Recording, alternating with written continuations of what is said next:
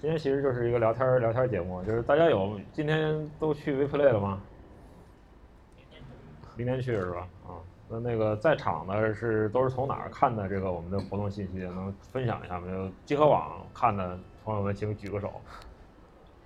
啊，这么多，那微博或者其他的那个途径看的，哦，还是集 合要做一个对。今天其实是这么一个情况，就是说，呃，正好我们瑞德老师来参加这个 Replay 的展会，然后呃，正好是我们这边御宅学也出两本新的书，今年是今年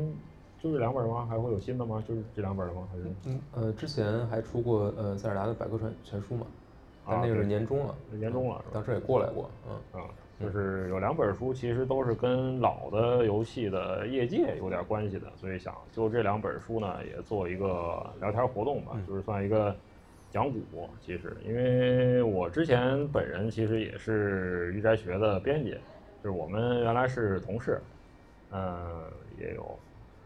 好几年前了吧，嗯，大概到一八年，对，到一八年，对，当时最早的这个书系其实还是以这个嗯艺术设定。画册，对啊，这些内容为主的。嗯，但是现在好像越来越多做这个游戏收藏、有老的游戏的这个游戏的回顾啊。对，今天也想借这个话题来聊一聊这个我们这个书系的这个变化。其实也是有感而发吧，因为今年是二三年嘛。其实真正的我们可以看到这个 PPT 里有，就是说比较早的，可以说是应该业界比较公认的一个。大规模的，或者说在公众面前比露出商业露出最早的一个，嗯，街机商用街机之一吧，就是那个砰，就是那打那个一个球，下边有一个棍儿，在那打啊。这个东西其实是一九七二年底，呃，正式进入到这个商用市场的。对。然后七三年呢，大概过一年以后呢，差不多就是七三年的十一月，到了亚洲，就是日本这边的市场。其实就是说到现在为止，呃，你仔细想一下，一九七三年、一九七二年到二零二三年，其实是大概有半个世纪了。就是说，游戏这个业界，我不知道在场有多少位是也是做游戏业界里头的人。这个业界已是半个世纪、五十年的这么长的一个历史的这个老的业界了。其实，这里面有很多很多的故事，是不是已经开始要靠考古来挖掘了？就是我们总想啊，电子游戏可能是个很新潮的东西。其实，呃，我觉得不是，因为我是七七年生的。七七年的话，其实那个时候这个业界已经诞生了有五年了，有五年了。那到现在我都快五十了，啊，还还早还 早。想想啊，马马上就五十，明年就是本命年了。其实这个业界有很多东西，嗯，这两本书是特别的，怎么说呢？我觉得是个对照组。就是这两本书，我们分两个部分，一个是开发者。还有一个是玩家，对这个部分。其实，嗯，日本就是这本书啊，我不知道大家有没有，就是说，呃，看过这本书？嗯，能不能举个手啊？谢谢。这本书呢，当时因为呃，我是做了它的外审，当时我觉得这本书很奇怪，就是我不知道，就是它内容呢其实很散，对，很散。就是说，能介绍一下这个？嗯，这本书其实呃是当时应该是英国的一个，哎，我想想啊，是记者，是一个对记者，他自己自费去日本采访了三个月，然后他把里面呃就是当时七八十年代的那些日本第一批的游戏开发者，呃，他们对他们做了一个都是面对面的采访，可以看到他不光是做了呃文字的书面的采访，其实他也录下了非常多的资料，当时跟。他自己出的这三本书叫呃日本游戏开发者秘史，其实是出的时候还都还会附带着 DVD，DVD 里面就是他当时拍摄的那些呃现场的那个有很多呃老的游戏档案，这就就是这些公司里面还有这些个人他收藏的这些东西，嗯，然后这本开发者口述史其实是将那三本书里面的一些比较精华的部分都给摘了出来，然后重新的组织编排成了一本书。但是戴维老师说它奇怪呢，确实它不像我们一般习惯的那种书的编排的方式，它是特别散，就是说好多豆腐块儿，就是说这个人说一句，那个人说一句，有点像我们现在可能这个现场的茶话会，然后把他的这个最后说出来的内容，然后把它贴在一块儿，对这种感觉。对，但是因为它呃涉及到的游戏公司的数量也比较多，游戏开发者的数量也比较多，所以你基本能看到一个当时那个那个时代的一个全貌吧。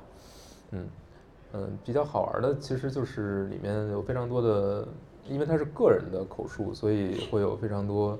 呃，嗯，你在一般的爆言是吧？对对，非常多爆言，爆言，然后很多黑历史都在里面，危险言论，然后现在放现在不能放在台面上说的东西。嗯，其实有很多内容，你仔细看啊，这个里面其实里面开发者也有很多很多的身份，有一线的开发者，有的是可能是技术上的，有的可能是做推广啊、市场运营的，但是其实里面有很多很多是他告诉你，就是说这个产业它是怎么产生的，是谁投了这些钱做这个产业，因为。呃，大家看，就是说，很多时候你可以把它游戏业界这个东西，可以把它放在当时的这个时代背景里去看，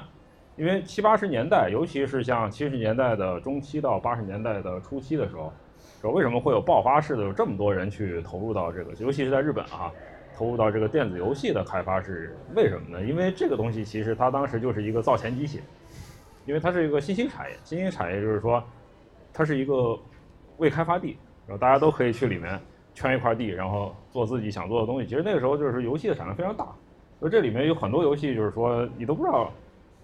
它是什么，可能它现在都遗失了，已经就是像那个古代的那种卷宗似的。但是它就生产出来了，然后它也为这个开那个投资者带来很大的利益。其实里面有很大一部分，其实是它这本书好玩，就是会侧面的讲到很多哦，原来说这个公司是这么。建立起来的。其实我们今天在那个呃游戏展的会场也跟很多朋友聊，就是说你有时候会，你都不知道自己买的这个游戏产品啊，就是说它的这个公司就做这个游戏的公司，它本来是干什么的，特别奇怪。打个比方说，就是这个里面是一个很著名的人物，这是石本贤三。石本贤三是卡普康的创始人，就是他们现在在世百一店啊，不是世百一店，新世界四楼有一个专卖店。有个专卖店，请大家去去支持支持一下，消费一下啊！啊，这是这个老兄他是干嘛的呢？他其实本来根本就跟游戏界一点关系都没有。他是一个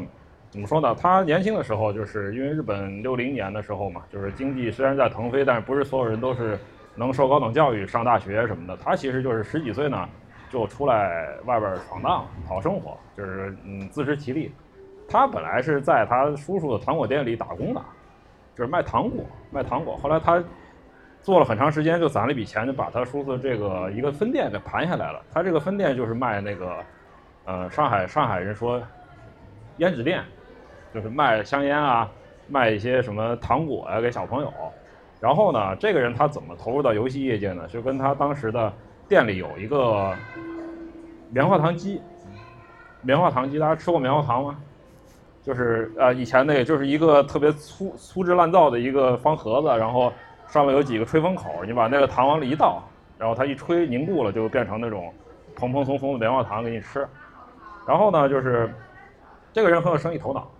就是他卖棉花糖给小朋友呢，他每天在那看，说小朋友喜欢买什么糖什么。他最后发现呢，小朋友其实在来他店里看他的这个店，不是去看他的，呃，不是去吃他的棉花糖。而是看你这棉花糖机是怎么把棉花糖做出来的，他关心的是这个机器的这个运营啊运行的一个方式。哎，他说挺好的。后来他就跟这个卖棉花糖机器的这个厂家就说：“我说，啊，那我给你开展一个新业务，就我不是卖棉花糖，而是你把棉花糖机呢，你给我，我带着它，然后到日本全国去巡演，就是在街边上就是吹棉花糖给小朋友看。”或者，然后就是说这些那个百货店就说哦，这个东西还挺吸引人的，他就是等于是变成了一个棉花糖机的贩子。他在做这个业务的时候呢，被做博兴哥，就是 弹球机的厂商看中了，说啊，这个人情人不错嘛，说这个靠就是说忽悠小朋友能卖出这么多棉花糖机。然后呢，造博兴哥的这些厂家就是说，哎，那你你你那个你来帮我们就是说做这个。路演到最后就要做到什么程度呢？就是说，不单是让你去推广它，而是说，你如果能够自己有个厂，我可以发订单给你。我们今年要做一千台博兴哥，有五十台订单发给你，然后他就办了一个乡镇工厂，是做这个东西的，啊，做这个东西的。然后呢，就是他后来发现啊，博兴歌姬在日本当时非常流行嘛，因为大家兜里钱钱越来越多，到六十年代到七十年代，它的经济一直在增长，在增长。后来他觉得哦，说游戏，尤其是这个就是电动，呃，电动游艺，就是当时我们最早电子游艺，电动游艺，电动电动电动游艺，这个东西将成为未来的消费潮流。就是我就不卖棉花糖机了，我也不不搞我的那个什么糖果糖果商店了，我就做这个东西。然后他成立了一个公司，叫呃，在大阪创立叫国际游乐机器公司，嗯，在缩写叫 IPM，就是 International Play Machine，就是国际游乐机器，叫 IPM。因为博兴哥的机器，它的构造其实你加上一个显示器，其实就是现在的我们说的那种街机嘛。就当时在那种呃吃茶店，日本的那种饮食店里头，它都会有一些机台放在那里，就是你一边聊天社交的时候，它是这样，就是这样放的，它是面朝上，然后你在上面打，是这个样子，就大家可以坐那边一一边玩，一边交流啊。它其实当时呢，就是说经营都是一些山寨的什么打砖块儿这种电子游戏，就是从美国那边，就是日日本人嘛，他很擅长于复制别人的这些东西。有了这个东西以后，他就把它搞过来，然后装在自己的这个原来可能为博兴哥店生产的这个框体里头，加个显示器，然后大家可以可以可以在这儿玩了。然后因为当时还有一个呃有一个社会上的一个新的法令对它产生了很好的一个影响，因为当时日本呢，它为了保证就是这种中小型商店的经营，就是说避免这个过大的这种超市啊商场来挤占他们的生存空间，他就颁布了一个法令，就是说。啊，限制你这个每五百平米或者三千平米以上的这些大的商店里面的这个对它商业进行很多限制，所以很多呢，就是说日本的街头的商店它都会限制它的规模，而这个规模一旦限制下来呢，它就会摆放这种这种机台来招来顾客。嗯，这招可能可能一个街角啊摆好几个，然后它的订货量就变得越来越大。然后还有一点就是，当时小蜜蜂这个游戏也进入到日本了，就是太空侵略者，就那个打大家玩过吧？小蜜蜂那个游戏。然后呢，它它因为它这个游戏是泰东对泰东的游戏，呃，泰东的老板是一个在是个白俄，他是个犹太人啊，就是泰东就是远东犹太人公司的意思，所以所以叫泰东，叫泰东。然后他跟这个泰东的老板有点私人关系，所以就说啊，我想山寨你的游戏。但是我觉得这不太好，你能不能授权给我？后来就授权给他了，就是说也认识。结果他开发出来的这个 IPM 的这个小蜜蜂呢，比原版的还好，因为它是有彩显的，有彩显的。原原作是多色，呃，不是彩显。然后还有一些奇怪的游戏模式，就是它难度比原原作还高，嗯。然后就是说，其实风评也不错。然后呢？对，衍生版本。嗯。然后呢？最有意思就是这个。IPM 这个公司其实跟后来我们待会儿要聊的埃勒埃勒姆还有关系，有一些关系。因为 IPM 在七九年的时候呢，被 IBM 投诉了，太像了，就是 IBM 嘛，IBM 大公司嘛，就是说投诉了，说你的公司的名字呢缩写会对我们产生混淆啊。然后说那没办法，惹不起，他就把公司给改了，改叫国际租赁啊电子游戏公司，所以它的缩写就变成了。埃勒姆，I R E M 啊，就是租借，租借嗯，那个 R 是那个 rental，就是租租租借的意思。埃勒姆，其实这个就是他后来的这个埃勒姆的一个前身。然后呢，他为了做这个埃勒姆的游戏发行，他又创立了一个新的公司，叫安全叫安全胶囊电脑。大家可以看啊，这个现在是 Capcom 的这个商标，但是它其实原名很长，原名叫 Capsule。Computer，capsule 就是胶囊嘛，胶囊。但其实其实直译不是胶囊的意思，它是一个安全舱的意思。嗯，就是你可以在里头，呃，躲在里头，比如发生空袭的时候，你躲在里头就不会被炸了。而这个意思就是说，我们的电子游戏是非常健康的，玩家呃可以在里面受到保护，不会受到这种低劣低劣的这种文化垃圾的影响。叫所以它叫安全胶囊电脑。但是后来他就把这个名字切开来，就是把 capsule 的前半 K C A P 加上 computer 的前半 C O M。就是他的公司的名字是这么来的，卡普康，是这样，这样出现了这家公司，也是卡普空的出现，这个埃勒姆也就顺利的毕业了，是吧？对，因为他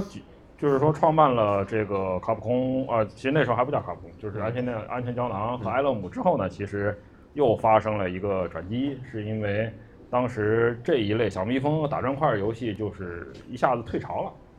退潮了以后呢，因为它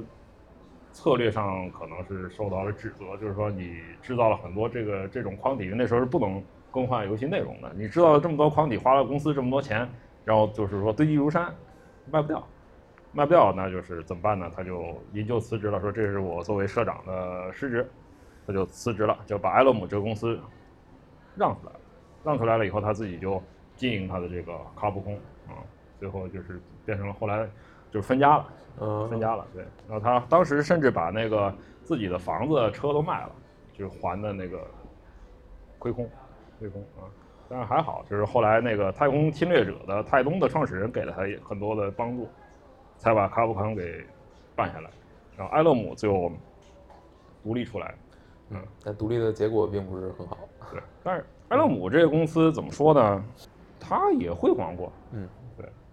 这个就是很有意思的，在那个书里面其实有讲，但是没有讲的特别的明。就是说，当时，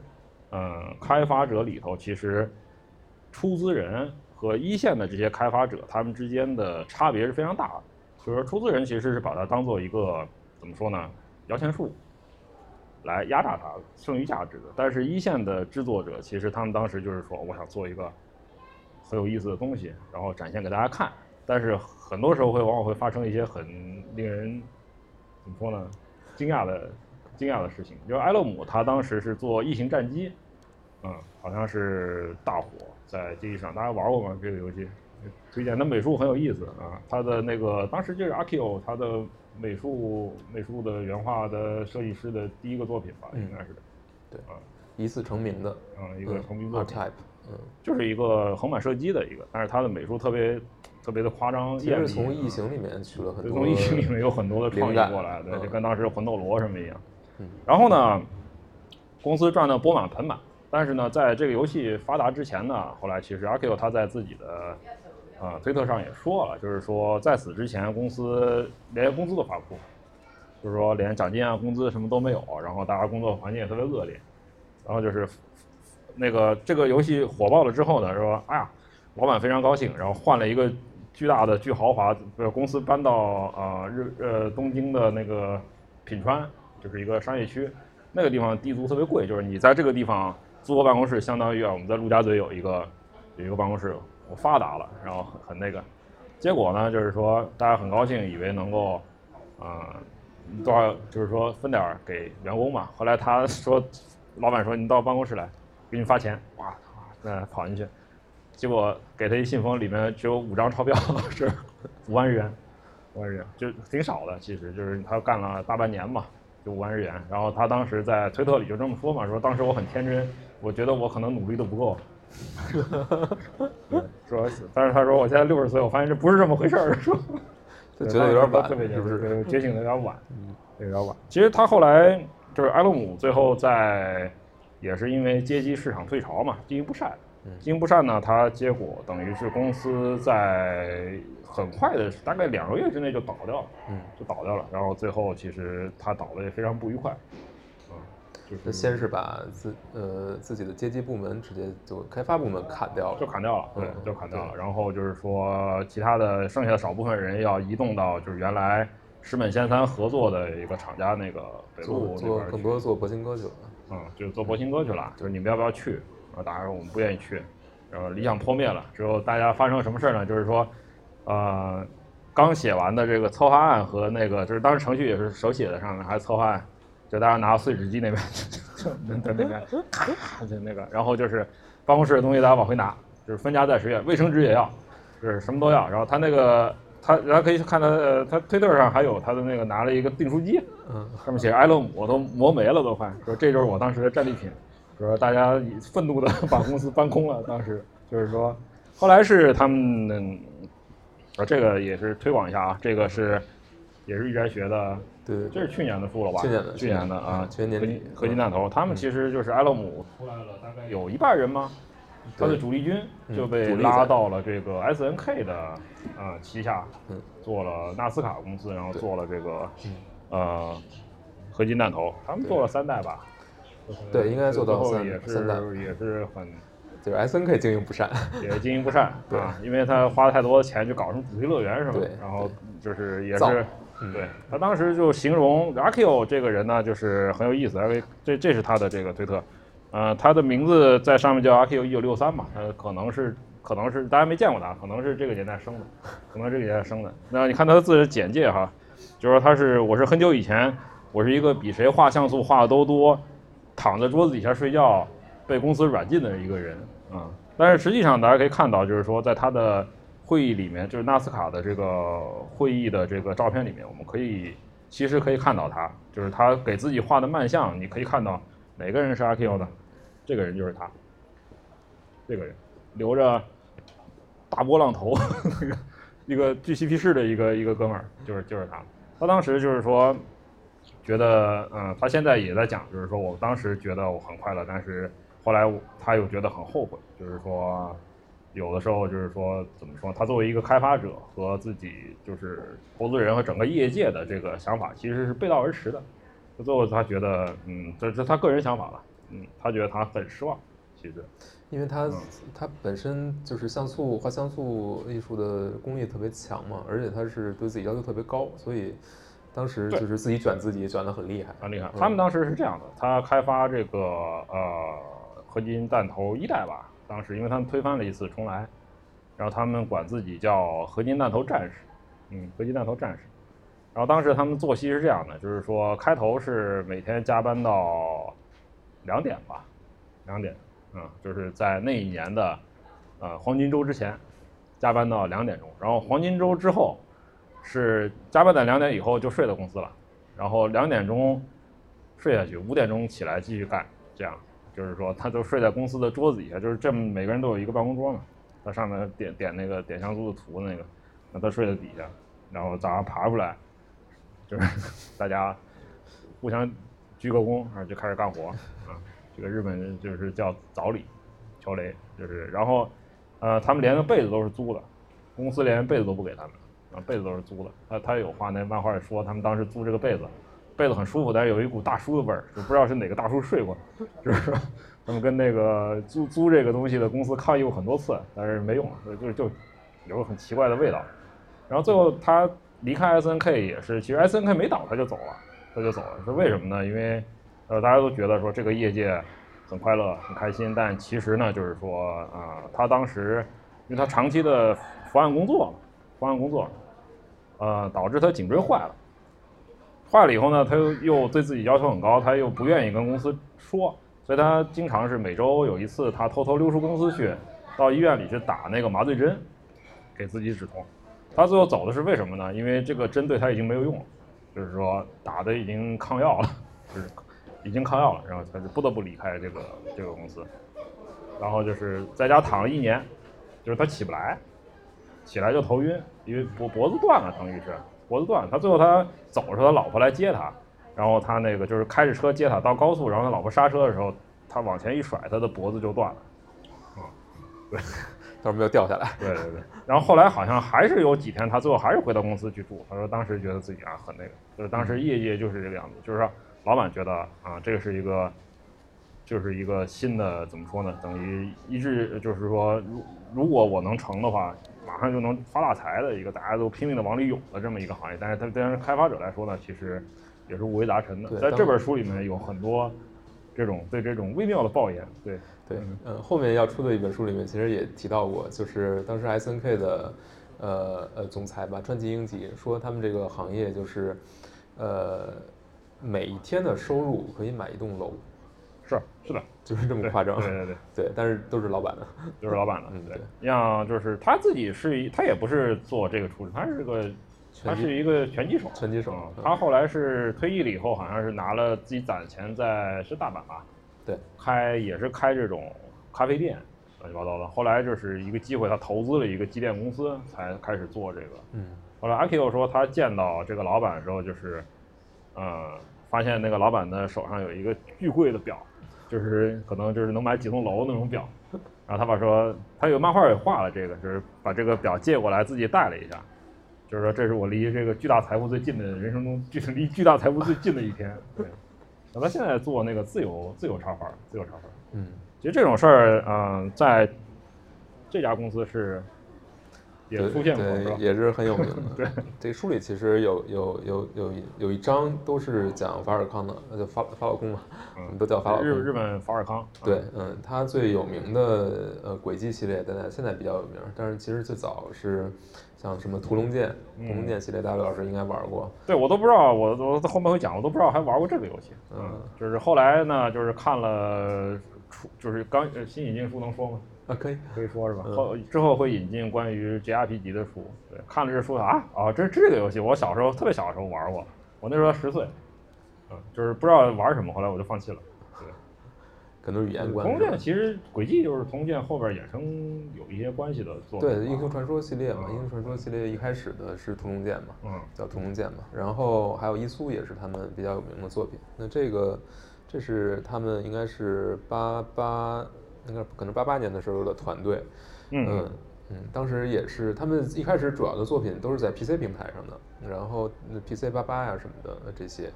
嗯，当时屠龙剑是个人电脑是吧？对，个人电脑，嗯，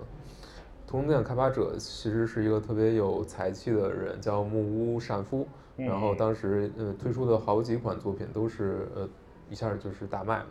呃，因为当时的作品其实开发者没有那么多，嗯、很多作品最早期的都是可能一个开发者就可以搞定了，嗯、或者说没没这么细分，是？对大家还有好多好多团队艺术，没没那么细分。你像像木屋这种，他可能既是策划，但他也会负责编程嗯这样。就是一人一人军队这种感觉。对，然后嗯，像嗯呃，比如屠龙剑这种大卖吧，等等，然后公司会要求他去做续作，但是他可能每一部作品他都还是想要去做出新的探索。但是呢，这个公司就是老板呢，虽然把公司运营的很好，每部作品呢也都找到了合适人来做不同的系列，可能有他们主要三个开发部门，分别开发不同的系列，有一个是专门开发屠龙剑的，有一个是专门做伊苏的，等等。呃，公司运营的很好，然后作品也都大卖，但是所有的开发者他其实并没有拿到应有的回报，所以到最后就发现这个这个做着做着呢，这个开发者就叛逃了，伊苏嗯伊苏三做完整个组全全跑人了，都无法在这个地方待下去。然后像木屋善夫呢，比如说他会想要尽早的去探索像主机游戏这个领域，但是因为当时任天堂对于第三方市场的这个对第三方厂商这种把控其实非常严，你需要呃，首先你你的所有的卡带你就要都要从老任那边去去订，买对，然后这些卡带它还会限制你的配额等等，你要提前的去把这个呃呃定金都交掉等等，所以对于对于社长来说就不愿意做这种投入，而且就是如果你卖不掉，你的成本是自己负担的。对对对，其实风险确实也很大，但是呢，这个他们这个近藤社长就基本上是死守着 PC 八八这个平台，就完全不考虑硬件这个平台迭代的问题，嗯嗯，这也是可能是他比较相对来说比较短视的一部分吧，嗯。嗯，但是后面后面就是知名的制作人基本上都走光了，嗯，但是所有的 IP 其实反倒都是留了下来，而且这个社呢，虽然这么搞搞来搞去，现在依然活着，然后依然这个一苏一苏都出到十了，嗯，好像刚出了什么北京是吧？对，北京历险，嗯，对，嗯，也是很迷吧，嗯，就是他基本上是也是跟那个就是埃勒姆的社长一样，就是说你卖多好，他也不会给。对，你说你卖多，当着开发者的面说，不管这个游戏卖了多少，你的公司还是这个样子，不会改的，好，那倒是实诚人，对，就是明明着那个啊。然后这本书里面其实也有很大一部分是讲这个史克威尔，对，史克威尔，史克威尔也做过小广告，就是之前的《最终幻想》的典藏全书已经第二本什么时候出啊？嗯，明年年初吧，哦，对，一共三本啊，一共嗯三本啊。这个是第一本，一第一本是讲一到六的啊，第二本是七八九在《最终幻想七》的第二部出来之前，我们这个书肯定能出来。啊，行。然后这个公司也很有意思，就是说，嗯，他的这个老板啊叫宫本雅史，这个人其实是一个富二代，是个富二代，就是说他是不缺钱的，但是呢，这个人又很很有潮流眼光，因为他本身他到现在还他现在终于去追求自己梦想，他本身是想做什么呢？他是想做女装产业的，不是那个产业，就是说是做生产女装，就是生产女性成衣的这么一个产业。但是呢，就是说，当时呃，所谓日本政府提出了一个什么国民所得倍增计划，就是让日本的这个国民国民收入要翻倍嘛，就是大家都在努力的卷卷卷，然后国内就是说啊、普通的所谓一亿一亿总中总猪流是吧？就是所有的人都会成为中产，嗯大家都有钱去消费，然后就是他看中说啊、那大家会把钱放什么地方去？是真的会去买那个女装吗？不一定。然后他其实观察了，就是说市场之后呢，会发现就是说将来这个时代，就是在他接管，就是说他自己家里一个产业的时候，他觉得嗯，我要去，我至少要先把我的家产再翻，就是再翻倍。然后就是说，将来这个时代至少有一段时间是属于电脑软件的，就是微机。当时微机已经进入到这个日本的这个家用市场，虽然它还是很贵很贵，但他这个人很有生意眼光，就是说，那在追逐自己梦想之前，我要先赚到一大笔钱，然后他就投资。他怎么投资的呢？就是说，他完全不懂电脑技术啊，也没兴趣。但是呢，他说我他只要有钱，把钱投出去，然后让会做游戏的、呃会做软件的人给他做就行了。然后他的就怎么怎么找到这些人呢？当时也没有说我们现在网络说我们在哪发求钱是吧？啊，谁谁谁谁有多少开发经验来，没有，当时也没有说什么有多少多少年开发经验，只要对这个有兴趣，其实你就能做这个东西。他当时呢，又八三年的时候，他在这个神奈川的横滨，就一个叫日吉的地方，他自己办了一个什么呢？办了一个包机房。待会儿会讲到哈，就是包机房。包机房是什么？就是说当时电个人电脑很贵，大家如果没有自己的个人电脑，你就可以呃利用这些包机房在上面写自己的程序，然后把这些程序可以存下来，然后你第一天没写完，第二天可以再来，你按时间付他钱就可以了。你也可以在里面交流，或者你可以把在外面写的程序带进来继续写都可以的。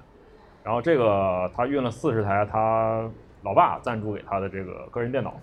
就办了一个包机房啊。这个财大气粗，对，就是按按时间收费。它的那个这个当时它的这个名义上叫电友社软件部，啊，其实就就是个大型包机房，就是个大型包机房。然后是这样，因为日吉这个地方是庆应艺术大学的校校舍所在地，啊，就是个名牌大学嘛，啊，他说啊，这这个这个大学的学生会不会来这里？说我从里面找一些有能之士。结果呢，最后就是就是庆应艺术的人不怎么来，但是呢，就是说，其实来的是哪个学校啊？这里这里有个有个记录，就是横滨国立大学的学生来的特别多。其中呢，就是这个学这个学校有工程学部，里面就是坂口博信，啊，就是来他的包机房包机。是这样，就是坂口博信当时说呢，就是说，哎，我突然听说我们横滨有一个突然出现了一个电脑包机房啊，跑过去看说，我、操，可以按小时收费啊，电脑特别贵，我也买不起，我也买不起啊，就是说。我觉得，嗯，他当时就觉得，就是说这个包机房老板呢，肯定是有谋划的，就是说他觉得自己，呃，这这个包机房可能会成为一个软件公司，嗯所以他就在这边儿，啊，这个哥们儿就在这边儿定点的那个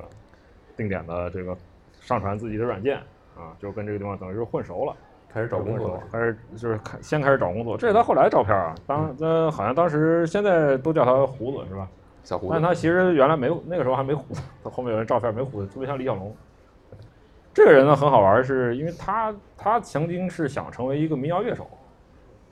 嗯，就是他对电子游戏一点兴趣都没有，其实就是上大学之前，啊，他想是学电吉他的，好像，啊他不是想想唱那个什么啊？呃，没事没事，是嗯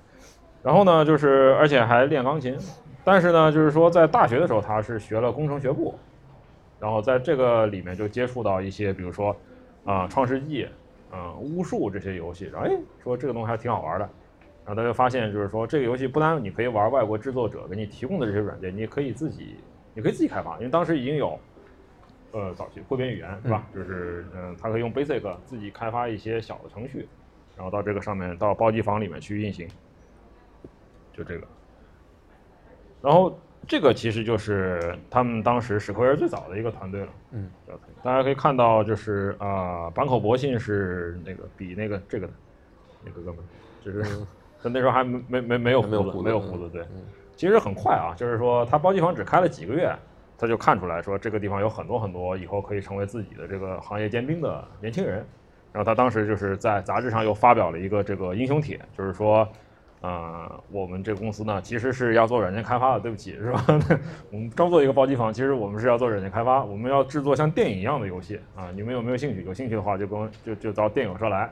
然后当时就招募了很多。王小博信当时是还没毕业是吧？应该是没毕业。我记得他到开发这个最终幻想为止，他都一直把学习挂着，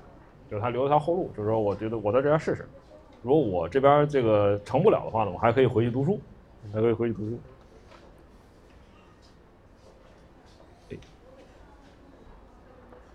然后其实这个公司是一九八四年的春季就成立了，嗯，就是他从一九八三年年中开始做这个包机房，一九八四年春就成立了这个，他其实当时也做很多发行，所以这个时候才出现史克威尔这个，就是电友社史克威尔是他的一个发行部门的一个名称，嗯，因为电友社还是挂在他父亲的公司底下的，嗯。嗯，等到他自己来做了，就是重新成立了，但是其实史克威尔这个找找员工的方式跟跟老任其实很像，因为。呃，北美任天堂，他们当时是在呃推红白机嘛，他们当时找呃早最早一批员工，很多都是从街机厅里面，就是荒川呃就是他两口子就会跑到街机厅里面看谁玩游戏玩的最好，然后就问他你你是不是想想跟我们一起干？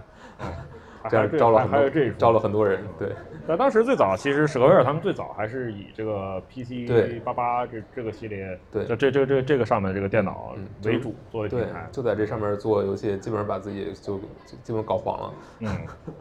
但是后来呢，就是当时任天堂做大，其实是因为到了八五年啊，八五年其实主机抬头，其实也跟它国内的一些大背景有关，因为当时呢，日本国内颁布了法令，就是说街机厅。呃，当时其实，在日本各地特别多，然后一些小店它里面也会放这个街机，那么运营就出现了一些问题，就是家长说我们的小孩晚上到你们这儿来玩，不回去，啊，这个不行。然后当时颁布了法令，是禁止十八岁以下的人的十点后进入到这个街机厅去游玩，就是你晚上的时间你是小孩是学龄呃，就是必呃至少是你成年前的小不能去。然后呢，有一段时间是，就是说深夜的时间你是不能开的，到中午也不能开，所以就造成了什么呢？很多人只能在家里面待着，家里面待着。那家里面待着，你就需求呢，就是就请购买这个，请购买红白机，就是家用机。其实到了八十年代中后期，就是八五年到八八年的这个时候呢，就是日本国内他们统计过，八呃六岁到十六岁的这个呃，他们统计是首先是男性的。啊，这些小孩儿，他是有百分之八十五，就是八点五成家里都有这个游戏主机，都有游戏主机。而且呢，就是说还有一个特别有意思的地方，就是它的这个红白机的软件跟电脑软件不一样，它没有移植的成本。嗯，因为你电脑的软件，如果那当时的电脑其实不像我们现在这样，就是说啊，我们换一台，哗，然后所有东西一导过去就能用。那如果你换一个，比如 NEC 电脑，你换到康宝达是吧？这 类似这种乱七八糟的，然后你你要换一个平台，等于是你要做很多工作才能把移植过去。那红白机你你就是红白机，你就是红白机卡带是吧？嗯，我没有什么这这方面的问题，嗯，所以我只要在保证这一平台上我卖的好就可以了，嗯，而且生命周期也会相对长一些。对，所以所以当时他们做最终幻想应该也是孤注一掷在上想到上面。他们先是就是史格威尔，他其实是全力的支持呃红白机的那个磁碟系统嘛。他们还成立一个组织，叫 DOG，就是都是在发行，在上面来发行各个厂商做的磁碟游戏。但是因为磁碟系统本身就是扑街了，算也不算扑街吧，其实是应该是几百万台是卖出去了。但是相比红白机的成功，其实还是没达到它的预期，就是没有远远没有达到预期。而且他们推出的磁碟游戏也都不是特别成功，嗯，所以就把之前积累下的家底儿给基本上糟蹋光，糟蹋光了。所以为什么会说？最终幻想是成了他们的一个救命稻草呢，嗯嗯，就是这盒，当时他们也冒了很大风险嘛，因为好像是他们马上就是说，呃，一开卖就要过这个过这个就是最好的那个销售风口，对，但是又就是说又担心，如果我们老老认定太多卡带就会砸出去，嗯，最后好像还是他们他们这个社长，反正还是就宫本还是比较那个。他决定说翻倍，对，反正他做了多少万？本来是做二十万盒，现在做四十万盒是吧？对，四十万还是五十万？就是翻倍了，然后一下就把他们这个团队救回来，然后他就留在这个业界，然后就是卖的好，请出二代，对然后二代卖的好，请出三代，三代卖的好，请出四代，一直出到八代，啊，我们拍个电影，对吧？然后 然后后面就是发生了一些事儿，嗯，对，但是当时其实对于普通的开发者来说，就是对于普通的民众来说，这个电脑呃电子游戏开发其实不是个很遥远的事情。这个是书里面的摘录的一段话，就是说当时其实嗯、可能也不是像现在这个细分领域上来说，就是说我们其实在家里翻几本书啊，或者说上电脑呃上那个学校电脑房学个两三期，我们也能写一些可以在电脑上运行的程序。那对当事人来说，这个东西又很新奇，所以很多人呢，就是说投入到这个里面，就是才有了这本书。嗯这个这个里面就是这个永岛三人是是 Watch Boy 的一个研究者吧，嗯，好像他是研究这个眼镜的。他当时就是说很神奇，他不知道是这个东西怎么运作起来的，但是就是说你打了几个字，所有的一切的世界的规则就会改变，啊，特别有意思。其实那个其实，嗯、在技术上对一线开发者来说，其实在书里面你也可以看出来，就是说信息革命嗯刚开始的时候人的心态是什么样的。就这本书里面，其实我开头觉得怪，最后读完了发现里面信息量还挺大的。嗯那里面有一些就是当时的站在你可能七九年、七八零年的时候的人，看到这些，呃，怎么说呢，信息产业发发生的时候，就可能跟我们现在看什么 AI 什么的，就觉得哇，怎么还有这种东西好玩？嗯嗯，想想想参与，想参与，就是说当时爆发式的有很多很多的新想法，然后再造成了等于这本书里面的这些人，其实都是在这个爆发里面就是被炸出来的这种感觉。当时的游戏行业就不像现在有这么多的成规吧，就是有这么已经有这么多很蛮作品。荒的时代，对，就是什么样的奇奇怪怪的想法，可能都能做出一个产品，而且，而且因为当时开发游戏的成本并不并不像现在这么高，就是你自己在家里面坐着，可能做一做一礼拜，对，就做完了这个游戏就做完了，嗯，对，所以可能会诞生出更多嗯稀奇古怪的作品吧，就多样性会相对更高一些。但是现在可能大家往往会呃往某一个类型去靠嘛，会而且当时门槛没那么高。其实大家现在大家用智能手表的朋友有有哪几位？有智能手表的，对，其实那个时候这个这些东西也是就是说雨后春笋一样出来。呃，我这边儿这个是这个当时就是说可以看到编程的编程的爆发式的这个，就是说这是精工，它八十年代初的时候呢就开始做智能手表，就是说这个智能手表其实它是一个四位的一个电脑，嗯它是可以外接各种设备来编程的，就是说你个人呢，就是说你把这个电脑带在手上，但是你只要你愿意，你愿意去学的话，你可以在里面做出一些很好玩的东西。所以它可以跑 Doom 吗，嗯，理论上应该可以，对。然后你可以编写一个文字，是吧？就是说你你看见了什么什么什么魔是吧？你对它造成了多少伤害，它死了，就是这种感觉。对，其实就是说它有很多的外接设备，比如说，呃，你编程完了以后，把它放在这个计算机底座上，你就可以传输文件到你的打印机，可以把它打出来。然后这个打出来的东西，可能你可以把它变成穿孔卡带，类似这种东西。嗯，就是，然后它还有一些更贵的，就是外接设备，你可以用它来做一些自己的程序软件。就是它很小，很便携。我带了一个实物给大家看，大家可以看到这个其实是它的后继的型号，当然现在没电了啊。这是一个，其实它就是一个手表，就是一个手表，到时候大家可以过来看。但是上面有很多操作的按钮，嗯哼，然后呢，对，然后它这个有配一个基础的一个底板，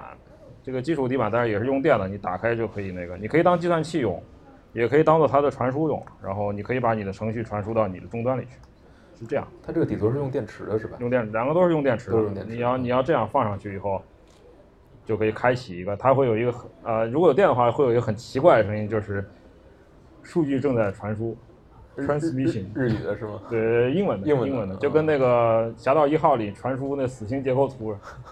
，transmitting 这种感觉。哦就是你可以，你可以想象 Metal Gear 里的那个那个年代的人，啊他们可能用的就是这个东西传送这个、嗯这个信息。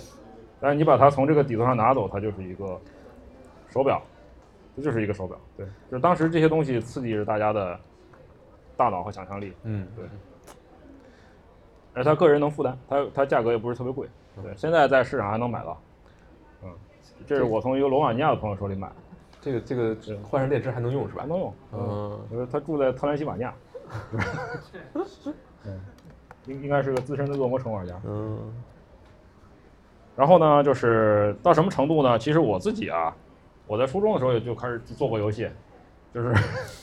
做这么一个游戏，就是海战旗，大家知道吗？它是一个逻辑游戏。这个逻辑游戏是怎么玩的呢？是嗯、互相看不见对方，它有一个十乘十的格子，然后你会摆放你的船在里头，因为你的船是有的船是四格大船，小格小小船是两格，中等的巡洋舰三格。你把它摆放在里头呢，对方就会说：“我现在我用鱼雷攻击你的第几个、第几个、第几个。”打中的话，你就要告诉他；没打中，你也得告诉他。然后他就会打中，他会摁个那个红的钮；没打中，摁个白的钮。然后呢，就是你会，他最后会知道，哦，原来你的船是藏在这个地方的。它是个逻辑游戏。这个游戏其实就是最后看谁先把对方的船全部打沉。啊、当时呢，我是用电，呃，我当时初中在学校的机房里用这个 Basic 语言写了一个这个海战棋的这么一个 这么一个游戏。其实我当时知道是在这个里面，就是《丁丁历险记》里头，在这个里面就是那个有个角色，他下海战棋，他为了赢别人，在别人的那个棋盘后面装摄像头就作弊，对，就是那个人特别没劲，对。反正就是你想，就是到什么程度，就是初中生都可以来来来来制作游戏的这么一个时代。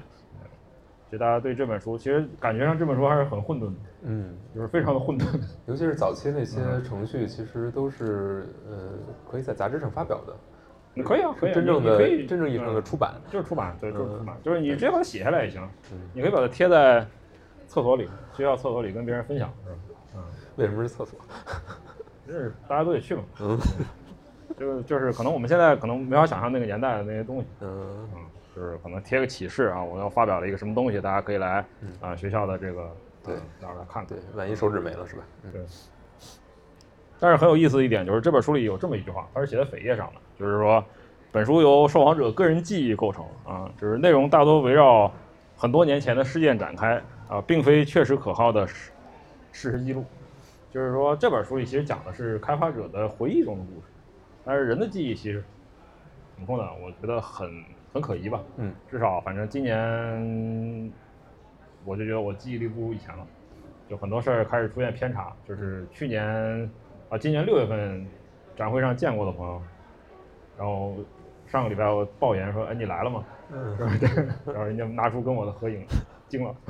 就这种，就是说，其实呢，就是游戏这么长的历史，其实还有一很大一部分，为什么现在出这么多，就是说像 Bitmap 他们出了这么多这个嗯从收藏来看游戏历史书，其实是，呃，算是一个双向的。另一个部分其实是由玩家完成的，因为玩家是真正玩你做出来的产品的这么一批人，那么他们的记忆可能会甚至比开发者更对真实、更真实、更真实。就他可能不知道你的开发经历，但是他知道你做了个什么东西。对，嗯，我就前两天看到，呃呃，前两天在玩那个《心灵杀手二》嘛，呃，《心灵杀手二》的主创 Sam Lake 他就说，当因为第一部作品是十三年前做的，然后十三年之后才出了续作，所以他在做续作的时候，他已经忘了初作的时候里面的很多细节了。嗯，所以他怎么做的呢？他就找到打开了《心灵杀手》的那个粉丝维基，然后啊开始就是他还要开发者还要看玩家写的维基来，然后确保自己所有的新的续作里面的细节跟前一部作品是能够对得上，啊，还能还有这种事儿他？就是这么干的。好吧，就是感谢我们有自己说的吗他？自己说的，采访访谈里说的。完了 啊，对，那那我要玩玩这个续作了，嗯，可以可以玩。时间玩对，嗯，其实就是怎么说呢？这这几本，包括从游戏结束，嗯，到后面出过 Neo Geo 的那个 SNK 的，嗯。就是，Neo Geo 的这个这个书，然后还有，呃，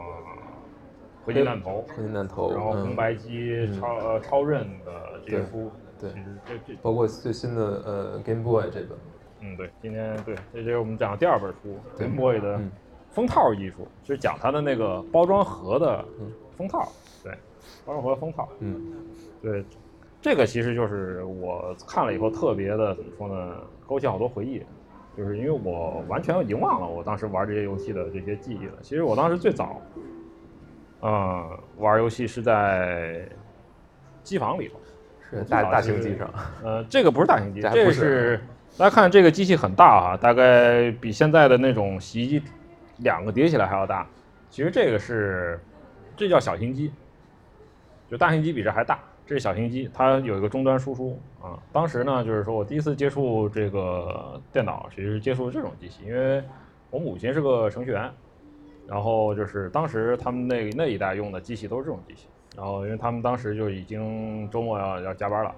然后 对，不知道为什么啊，不知道为什么，就是八十年代初就开始这样。然后呢，呃，家里也没人，就是我得跟着，嗯，就是扔扔在那个他们单位的机房里头。然后在里面其实最早接触了一些，就是他们有时候自己也会装一些那个电脑软件，就是游戏什么的，就是说跟你说啊，呃玩玩一会儿啊，然后过半个过半个小时，然后再去写作业，这样就是也也算是也比较放任我，对。然后就是当时他有各种各样的终端机，然后后来就有个人电脑了，就是他们处理数据可能用，有一些闲置的就放在那边，大家拿来玩儿，然后我就在里头蹭这个蹭他们的这个主机的啊微机的这个游戏。然后当时就玩了这个，就是 当时说的那个《屠龙剑》啊，当时后来才知道是《屠龙剑》，因为当时玩不知道这是什么东西，就走来走去觉得特没劲，就是说也不知道他他讲的啥，就哗啦哗啦走一会儿我就我就不想玩了，觉得没什么意思。但其实这个后来一看哦，原来就想起来说这个机器可不简单，就是那个早期的算是种危机吧，对，MXI MSX 的那个。嗯，主要在日本市场，但是其实是呃呃微软当时在微软当时在他们那边推的一个系统，但是呢，当时他们这个机器，他们当时跟那边可能没什么业务，但是 MSX 这个机器呢，当时我记得好像这个机器是从从苏联进口的，就是 苏联，对，那时候还存在，对，就是他当时好像在。好像在当时，因为西方对苏联有一个禁运，就是巴统，巴黎统筹委员会，它一些十六位以上的机器是不允许出口到那边，但是这还可以，因为它没有达到这个性能标准，它是可以进口到苏联，然后可能再出口到啊，比如说东欧的国家或者我们国家会拿来做数据处理。这台机器还是用磁带的吧？用磁带，嗯，对，用磁带，呃，它也有自己的那种卡盒，但它是可以用磁带来安装这个，待会儿我们可以。可以聊聊，就是大家是不是已经现在都不用磁带了啊？我还带了，我还带带了一盘。对，当时磁带就是你还要读，你还要读半天。这个我可以看看一下，读完还得倒回去是吧？对，你还得卷。啊，就是这么个东西啊，就是说，当时其实在国内已经比较多用了，就是你可以拿它来录制，呃，复制，呃，主要是当时是录录录那个广播节目什么的，但是也可以用来录电子游戏。它这个是六十分钟嘛，就是三十分钟一面，然后倒过来倒过来用。然后这个磁带呢，它好像最早的磁带它只能录七十 K，六十多 K，但是在八十年代的时候，它应该已经可以录七百多 K 的数据了。嗯，啊，就是说，而最有意思的是，它可能一个游戏它用不完，就是你这个磁带上可以，就像 CD 里面有好几首歌，它磁带上能录好几个游戏。所以当时在康茂达那些机器的那个磁带机上面，它都有一个。有一个专门的拨盘，是来告诉你这个这个软件是读了几分钟，读十五分钟它就有十五，然后你就跳，它就给你搂过去。说最快是你拿一铅笔在里面那转，对，然后它就给给给转过去了。嗯，当时最逗的就是它就造成什么呢？这其实客观上也不好，因为它这个游戏可以转录，你无法防止它的盗版，就是说，但它的分发很方便。当时呢，就是我之前在波兰工作的时候，啊。听他们那边说，但是后来纪录片里也讲了，就说波兰当时有一个非常鬼畜的游戏分发的方法，就是也没有版权意识啊，那时候就是说，当时有时候会电台突然说啊，吃完饭了啊，公民们，现在我们大家为大家播播放一个游戏，然后大家把它放录音机里录，然后 录完了以后拿出来就可以玩了，就是我觉得非常魔幻，就是有点通过电台给你给你发放一个游戏，对吧？可能录录个十五分钟。就就可以玩了，就特特奇怪，你知道吗？就是感觉很超超现实主义，这个非常非常超现实。通过听觉来传播啊，传播的游戏可以都可以啊。这这这个介质，其实现在还有一些机器也能读，因为康宝达它当时就，它这个呃，康宝达当时有卖了一千五百万台康宝达六四，哦，这么多，里面有八成的人有这个磁带机，就是读这个磁带，因为查也方便嘛，你不用专门卡带，就是反正也是个非常。魔魔幻的一个时代，魔幻的时代。当然，我玩的最多的是这个，就是一飞行模拟游戏啊，就是，但是我就是每次飞上去呢，我是因为我根本不会玩，就是把所有的炸弹扔光了，掉海里去了，就是一个很奇怪的。这当时是一个，也是个都市传说吧，说美军开发了一种叫什么 F 十九的隐形战机不存在，这也是一个著著名的都市传说，大家有兴趣可以查一下。那飞机扁的就像叶子一样，但其实就是一些特别无聊的民间爱好者自己脑补出来的。最后发现它，后来我在玩，才发现它一个很硬核的一个空战游戏，就是你还得通过副油箱什么导弹的那个配比来保证你的航程，你还得算你到目标能不能返航。我从来不算，所以我到那边我的油就没了，因为我带太多炸弹。对。后来呢，就是其实到我上小学五六年级的时候，大概是八八年的时候，那个时候其实呃，其实我在玩这些街呃玩这些电脑游戏的时候，街机已经进入到国内的这个市场。当时很多杂志上，您，因为当时你去，我记得去原社吧，嗯呃，博物馆里头啊，他们当时也有一些当时的报道。我七十年代末八十年代初就有，就是什么电动游戏机，什么神奇的。什么那个就是特别夸张的那种，然后当时什么上海这边什么大世界那种公众娱乐设施里都有这些东西，但是呢，嗯，我们当时客观上是没法去这些地方。第一呢，就是啊，人不太会接待你，不太会接待你，因为当时就是大家可能还是那个，就是看见小孩来了，就是出出出，这不是你们该来的地方，他觉得你可能会在里面看到不好的东西。第二呢，它实际上确实是很危险，就跟那个。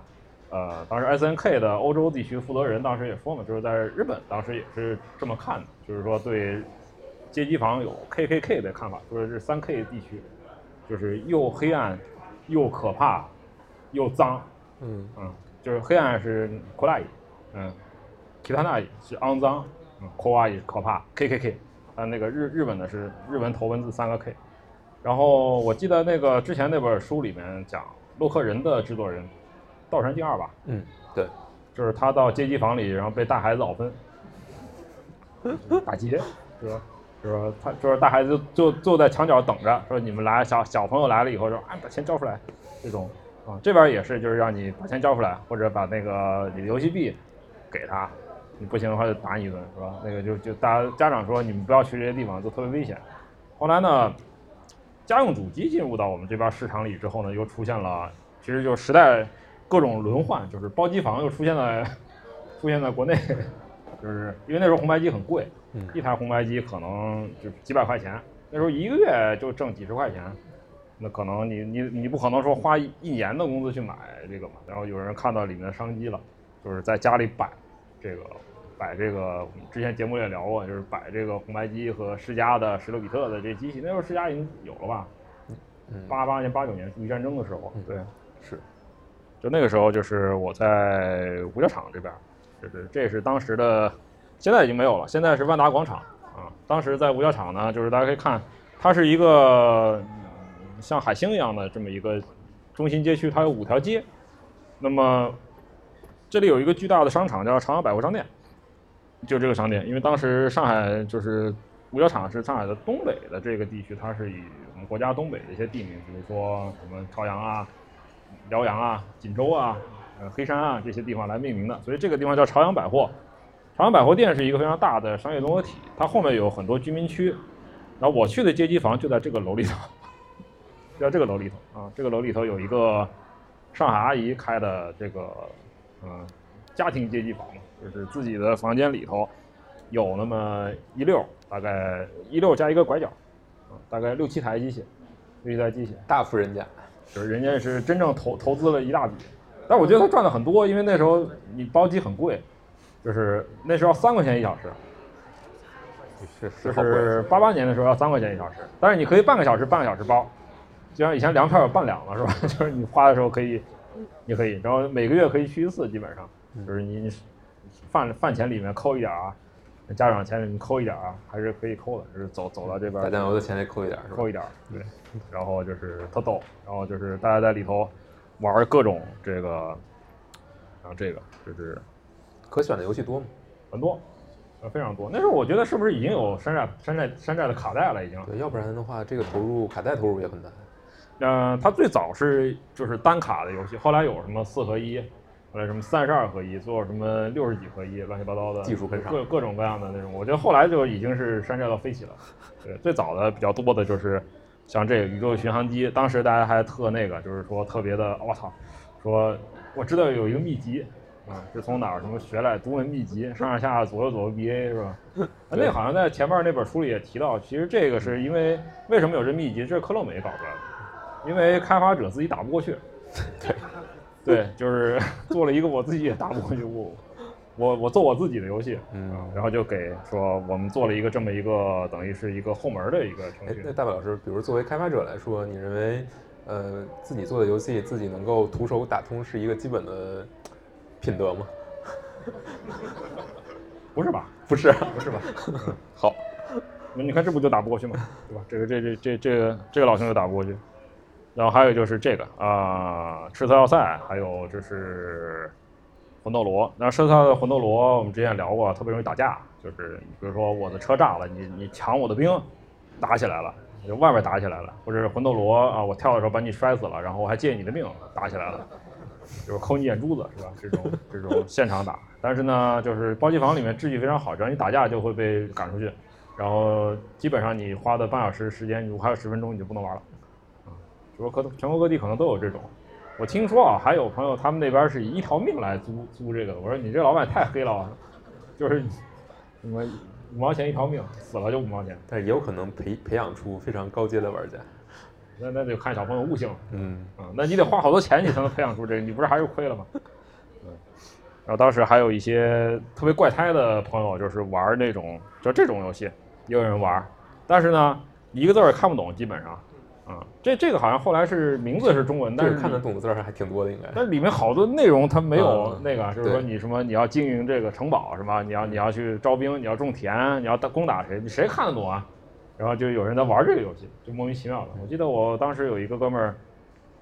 大概还给张飞读书，好像张飞的智力达到九十。我说你是什么鬼畜玩法？这不至于吧？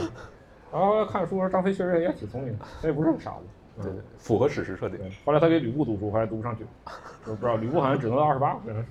我也忘了，反正他他奇怪，就是这种游戏大家也在坚持的玩，就为什么呢？因为就是说，嗯，没有，没有东西玩。没有东西玩，因为又很贵。我玩了一个，我觉得我可能我花了很多成本，我得把它给经营下去。你看，像这个应该是可以存盘了，已经，嗯，都可以存盘了。但是存盘的管理在暴击房也是一个学问，是不是？啊，对，就是专门有人管理，就是有一个本儿，你你把自己的存档写在里头，然后大家给你进行一个一个一个管理。还有存档费是吧？啊，有存档，存档你要另外付钱。那不很很正常，RPG 你这个你在商店箱子里存东西，不得付旅馆费吗？就催生了很多稀奇古怪的商业模式，是不是？对对对，就是当时真的是百花齐放。然后还有一个就是说，如果我们没有游戏玩，或者说因为我可能一个月只能去一次，我们很多没有没有东西可以玩，那怎么办呢？就是我们可以自己脑补。脑补的来源是什么？就是当时这个市场也催生出了非常多的衍生品。然后带了一个，啊，今天带了不少奇怪的东西啊。让我找找啊，嗯，啊，在这儿，有两几本书哈，三本，嗯，这个这本书啊，游戏公关秘诀特别也挺流行，什么公关秘诀啊，这也是任天堂游戏公关秘诀。就是说书你是可以负担起的，因为你攒攒，你还一块多钱买本书还是可以的。因为一块多钱只能玩半个小时，但是这本书你可以看很长时间，在厕所里看也都可以。然后就是你可以脑补很多，因为它里面介绍了很多游戏，你虽然没玩过，但你脑脑海中会浮现出一些奇怪的画面。对，就是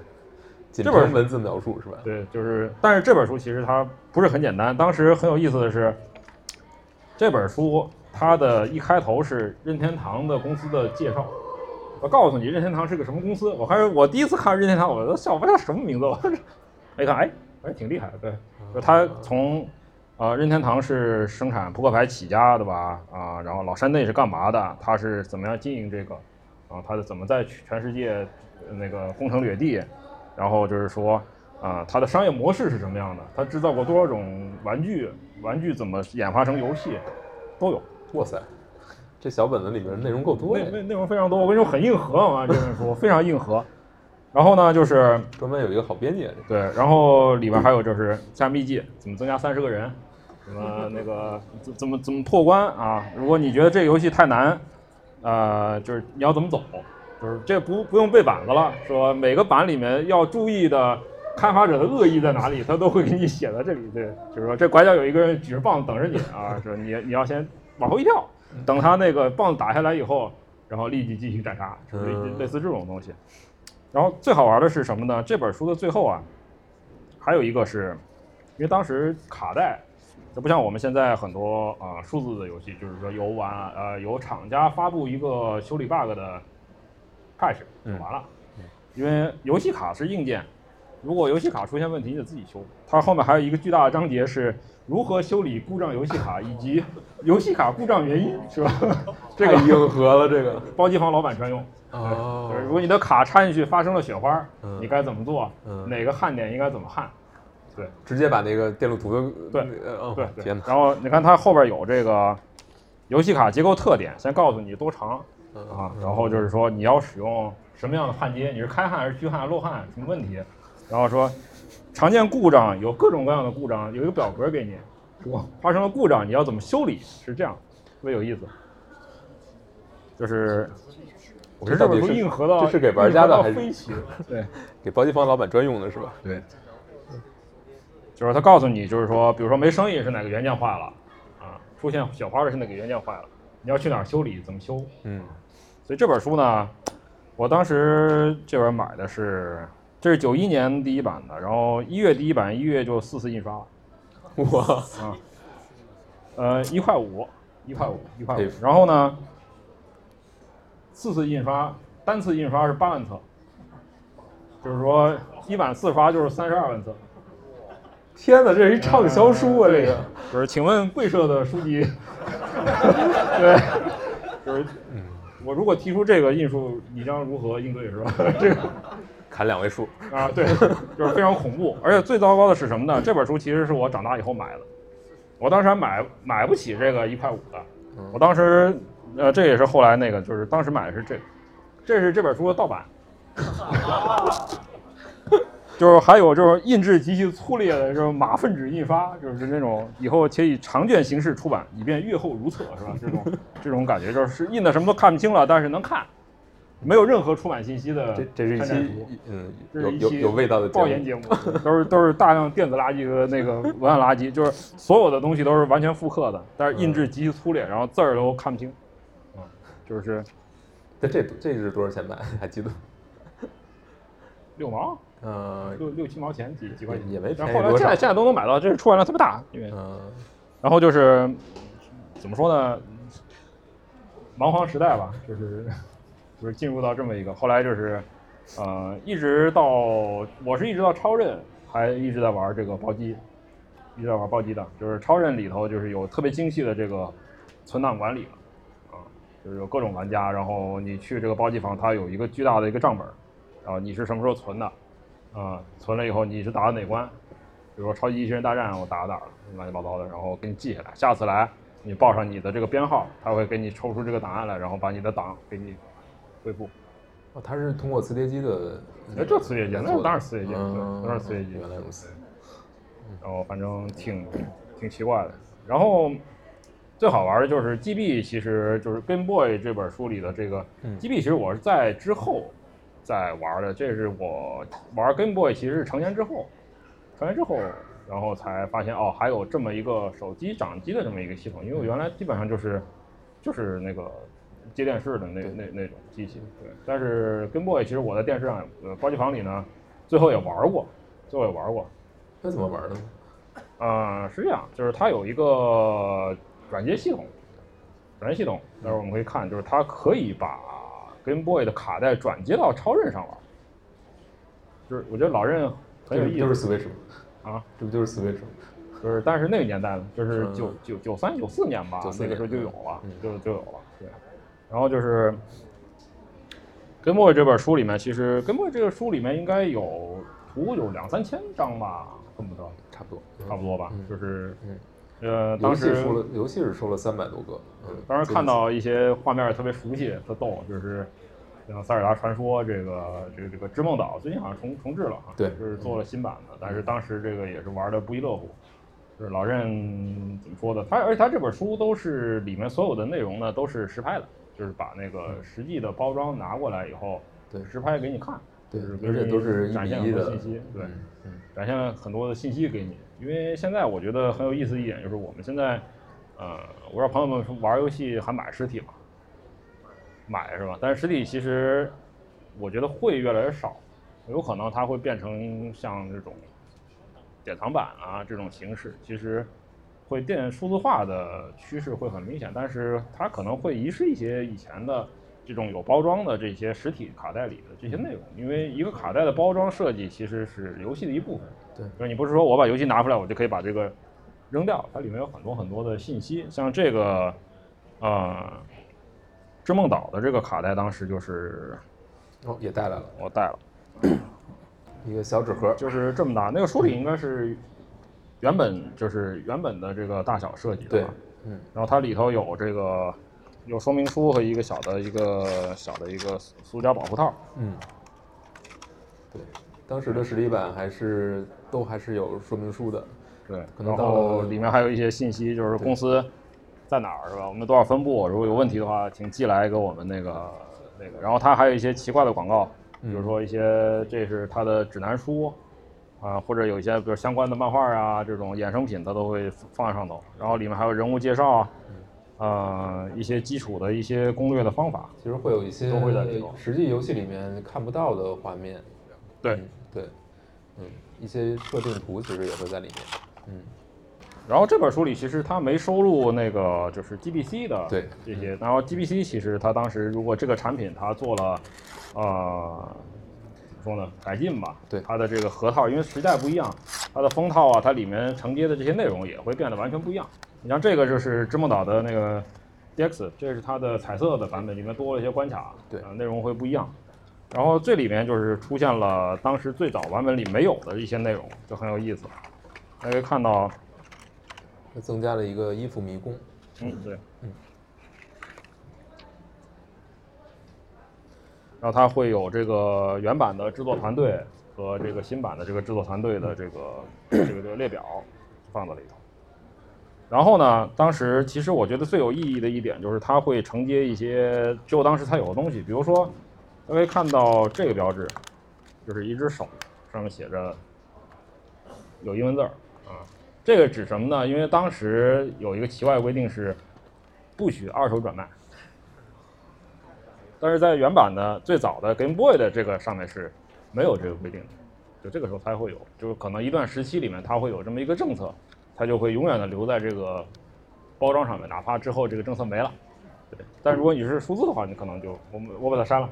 就没了，除非你截个图，是吧？但是这个政策应该也也也没什么用吧？也应该是没什么用，因为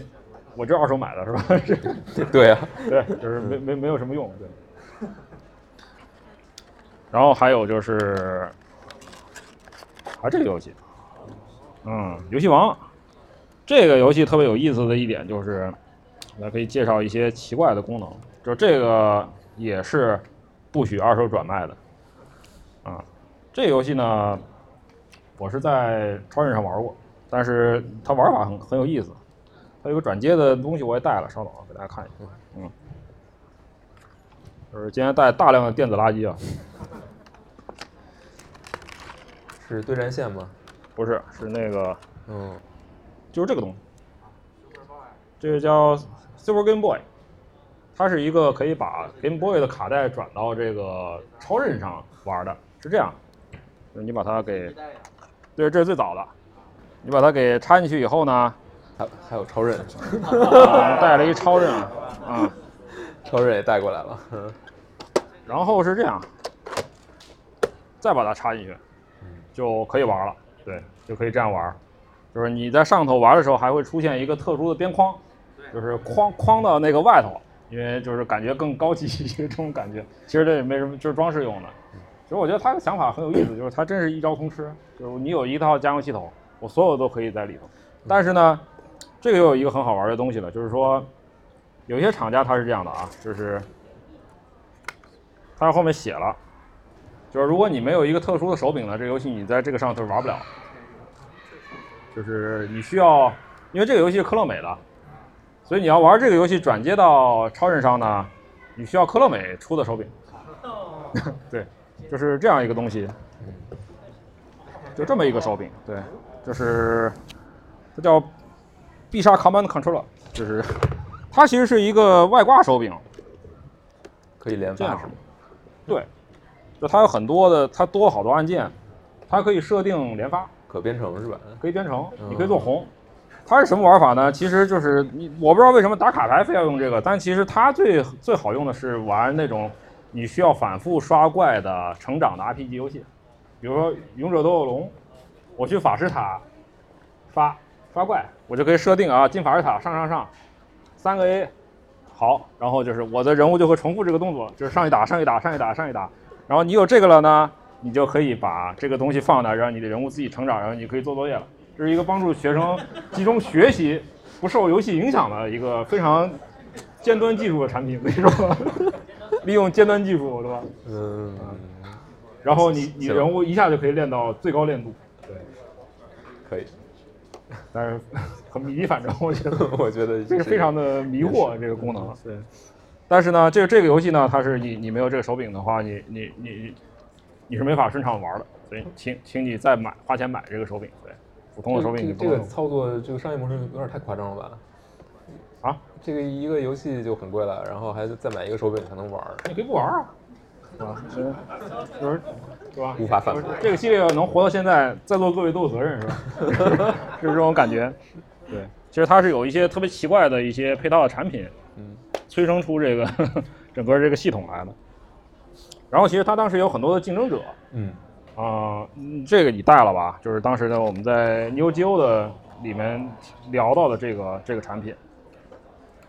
哦，没有，我我这个只是列出了我当时玩过的一些游戏，这是你当时玩的哦，这这是 Game Boy 是吧？对 Game 后 Boy 面的 Game Boy 的，对，嗯，嗯对这个游戏，这是你喜欢玩的哈？对对我我我喜我我格斗游戏对，我是 S N K 的粉丝嘛，所以当时也玩了、玩了好长时间，嗯嗯，这是 G B 这是 G B C 的吧？呃 G B C GBC 啊 G B 也可以，应该是也可以玩，嗯，，对，但是它是呃，它不是 S N K 自己做的，它是外包给那个 Takara 特加利做的，嗯，但是所有的都呃，就是虽然人数会少很多吧，招式也少，招式，但是招式其实还原的 还原还比较完整，嗯，当时玩了很长时间，还有隐藏人物等等等等，嗯，然后下边一个也是当时给我印象比比较深的，对，牧场物语，我觉得这个游戏可能特别适合在 Game Boy 上玩儿，因为这个方方正正的小屏幕呀，然后正嗯。好它整个这个所有的。所有的游戏的玩法也是基于一个一个方格的，嗯所以你，而然后它又是一个特别日常的一个游戏，就适合你随身携带那种玩。对，没有什么压力，就是嗯每天就干个干个各种农活 然后特别平静。嗯，对，我觉得那个对特别特别解压的，也特别适合 GB 这个形态。这这书里有吗？那书里有都有有啊对。然后下一个是也是我特别喜欢的一个，第一次我第一次玩《勇者斗恶龙》就是玩的这个《怪兽仙境》，嗯，当时还是用 GB 玩的，这也是一个呃 GB 和 GBC 通用的游戏，但是它的设定就是现在看起来肯定是司空见惯了，就是你可以把怪物打到残血，然后把它收了，然后成为你自己的怪物，然后可以培养它。嗯，但是呢，不光可以培养，你还可以让两只怪物交配，然后来产生新的、嗯 新的怪物。嗯、但是这个交配完全是一个随机的，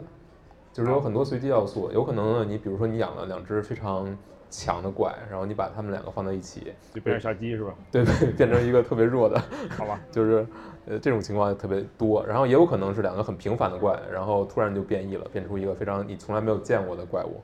很有意思。对，但是这个游戏也是我很惨烈，就是玩了玩了，已经进度很很往后了，然后电池没电了，啊，就全毁了是吧？就什么都没有那了。就啥都没了。对，但是这游戏现在在那个 Switch 上又复刻了，就是啊，完全复刻吗？还是它是就是就是 GBC 版本啊啊，，GBC 版本它给专门做了一个，嗯，还挺好。可以。嗯，我说大家，反正我是后来才买了一个那个 GBP，GBP 就是那个 Pocket 便携式的小嗯的，，更就是说。嗯它产品线很很长。嗯，你带了吗？在你那儿，在我这儿啊，对，嗯，在我这儿。在你那包里，我都放里面了。哦，这个是最早的 DMG 版，对，嗯，我这个我这台其实是朋友帮我找到的，然后它已经就是没法通，就是通电也没有反应了，但是可以看看大致这个样子。我其实特别喜欢 GB 的是它的这个重量和手感，这个是还没有放电池，如果放四节五号电池的那个手手感就其实非常好，就是它有一定重量的话，我觉得。就是摸着更有实体的感觉，然后它这个厚度对对对，你那就已经很很很很便携了。嗯，这个厚的其实是不太便携的，你要揣兜里的话很难，除非你那个兜儿比较大。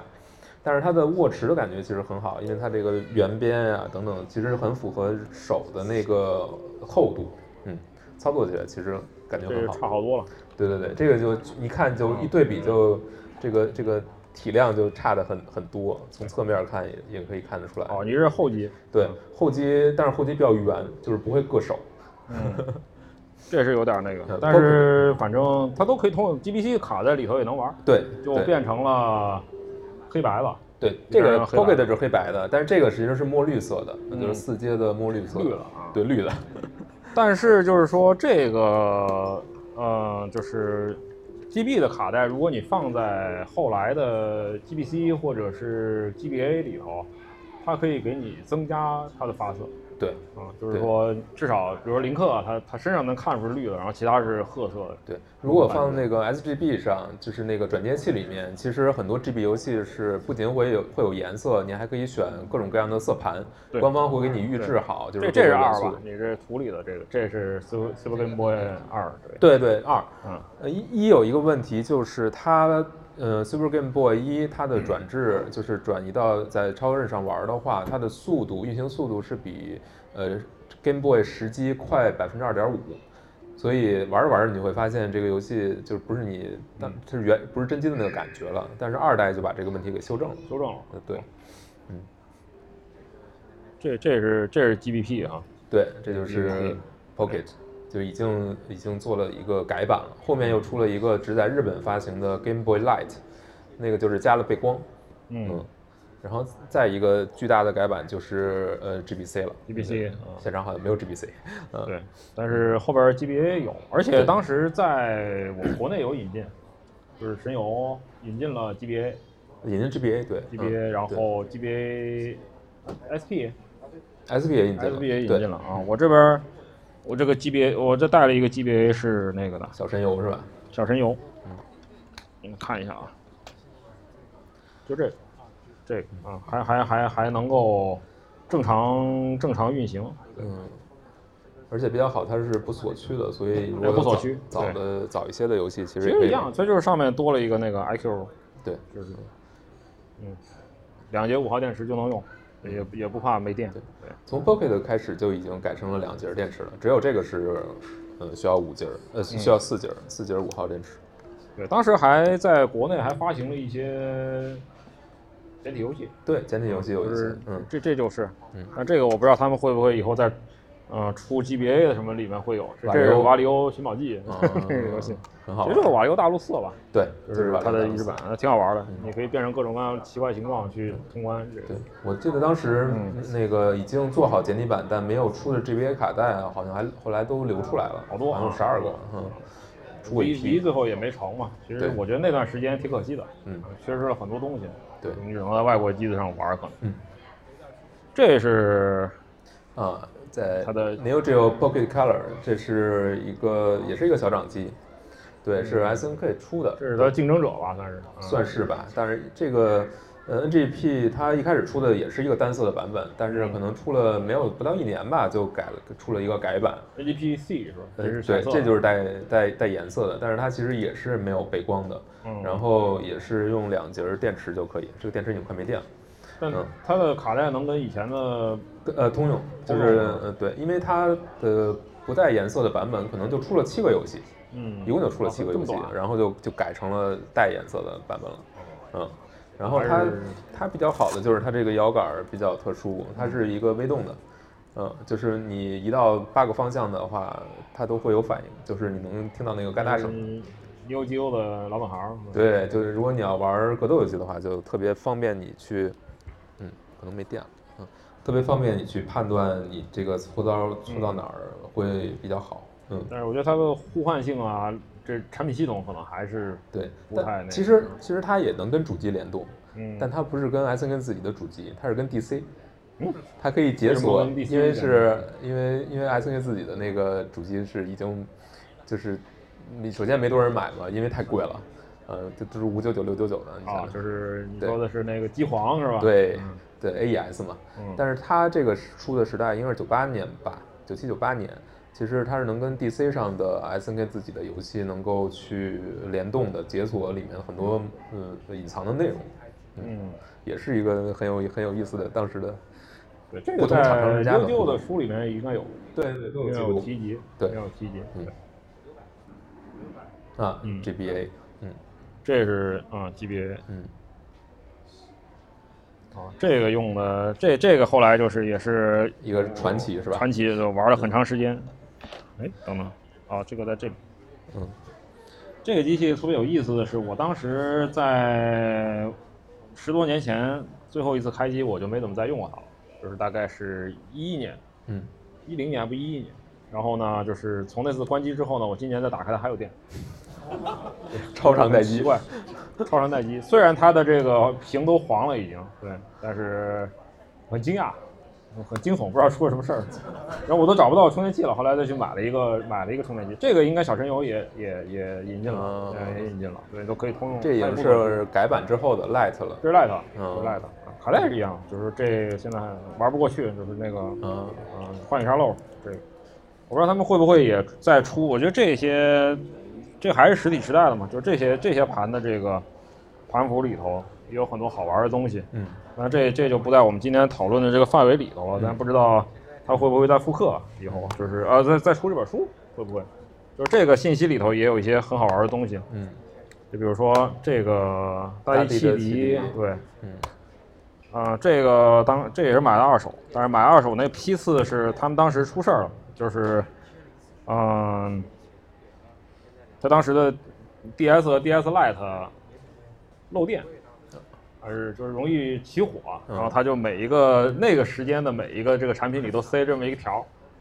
就是说告知你，你你如果觉得不放心，这个时候买的，你可以把你的这个寄回去，就把那个充电器寄回去以后呢，换新的，免费给你换，然后邮寄地址什么都有。对，有可能只有这个时候的这个这这这一批次有。对，已经不像做红白机的时候从头召回了。啊，对，就是，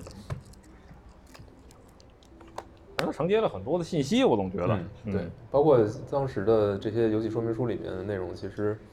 也还是，呃，其实现在好多如果没有实体版游戏的话，其实你是看不到的，你可能嗯只能在设定集里面才会看到，才能看到一些信息，里面的插画啊，然后一些跟操作相关的或者没关的一些信息，其实都会在那个说明书里面有。对嗯，有的厂商会做的非常的良良心，嗯其实这就说到了，就是最后最重要的出版，嗯，就是